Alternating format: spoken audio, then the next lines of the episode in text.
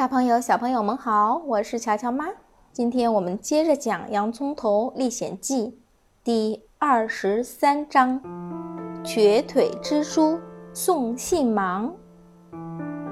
这一天，洋葱头从衬衫上扯下一个布条，撕成了好几块儿。他想啊，嗯，信纸有了，就等墨水啦。等柠檬冰送来晚餐土豆羹后，洋葱头没吃。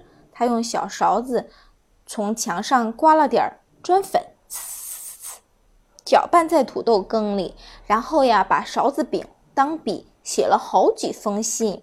第一封信是写给爸爸的，信上写着：“亲爱的爸爸，您记得我答应过您的话吗？我会救您出去的。这个时刻马上就要到了，我已经把事情都好好考虑过了。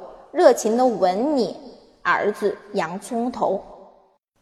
第二封信是写给鼹鼠的，信上写着：“亲爱的鼹鼠先生，近来虽然没跟您联络，但是我可没忘了您。现在我被关押着，百无聊赖之下，竟想着老朋友了。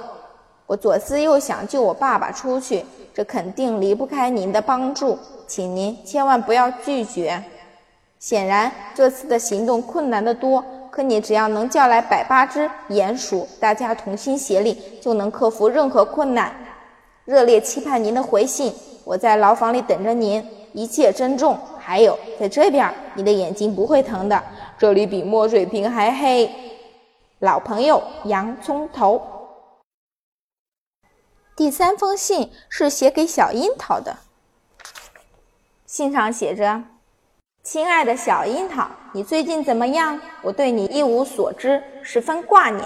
我坚信咱们俩一样，无论遇到什么困难都不会丧气的。我向你保证，咱们很快就可以找番茄骑士算账了。在这边我没事可做，就想了很多在外边没精力思考的问题，期待你的帮助。我把给鼹鼠先生的信也送给你，请你帮我转交，我会再给你写信的，向大家问好。洋葱头。次日清晨，蜘蛛邮递员又给洋葱头送来了一封爸爸写的信。老洋葱在信里表示，看见儿子的来信很高兴，并叮嘱儿子，信纸啊，也就是衬衫，得节省着用。洋葱头几乎扯下了半件衬衫，铺在地上，用一个指头蘸着昨晚偷偷藏好的墨水，又写起来。蜘蛛邮递员见了，劝止说：“你写每封信都用这么大块的布，用不了多久你就没信纸了。”谢谢你的提醒，洋葱头说。不过你不必担心，再过一个星期我就会离开这里。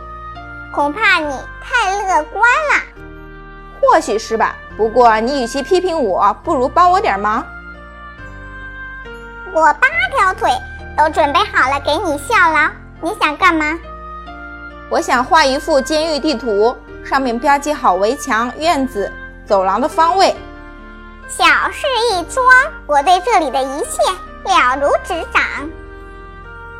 两个人通力合作，很快将监狱地图画了出来。你为什么在这里画个叉？蜘蛛邮递员问。有时间我会向你解释的。洋葱头回答说。现在送信要紧，我给你三封信，一封送给我爸爸，两封加上这幅地图送给我的一个朋友。他在监狱外面吗？是的，收信人是小樱桃伯爵。他的具体地址在哪？离这远吗？他住在山岗上樱桃女伯爵的城堡里。啊，是那个地方呀！我有一个亲戚在那座城堡的阁楼上做事。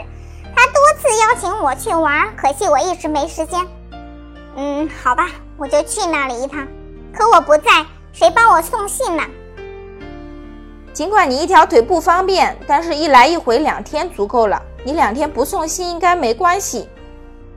啊，如果可以的话，我一天也不想离开这里。不过这信如果要紧的话，就另当别论了。十万火急，洋葱头严肃地说。事关一件极其重要的事情，所有的囚犯能否重获自由，就看这件事了。既然如此，我只能答应了。送完今天的信，我就出去。尊敬的朋友，我都不知如何表达自己的谢意。我做这件事又不是为了你，而是为了所有的囚犯和自己。等监狱空了，我就可以安心的回乡下了。蜘蛛邮递员把信放入挂在脖子里的袋子里离开了。接下来的几天，洋葱头几乎每一秒钟都在想送信的事。可瘸腿蜘蛛再也没有露过面。更让洋葱头伤心的是，在院子里放风的时候，没有看见爸爸。好了，今天的故事就是这样。洋葱头的监狱生活非常的艰难，但是呢，他一直没有停止过思考问题，怎么才能救出所有的囚犯？洋葱头真的非常的棒，而且呢，瘸腿蜘蛛呢也非常的棒，他身上有非常多值得我们学习的品质：善良、勇敢、爱憎分明、坚持不懈。小朋友们要多多向洋葱头和蜘蛛学习哦。想要知道后面发生了什么，就请继续收听我们的频道“乔乔乔妈讲故事”，也可以添加我们的微信公众号“乔乔乔妈讲故事”。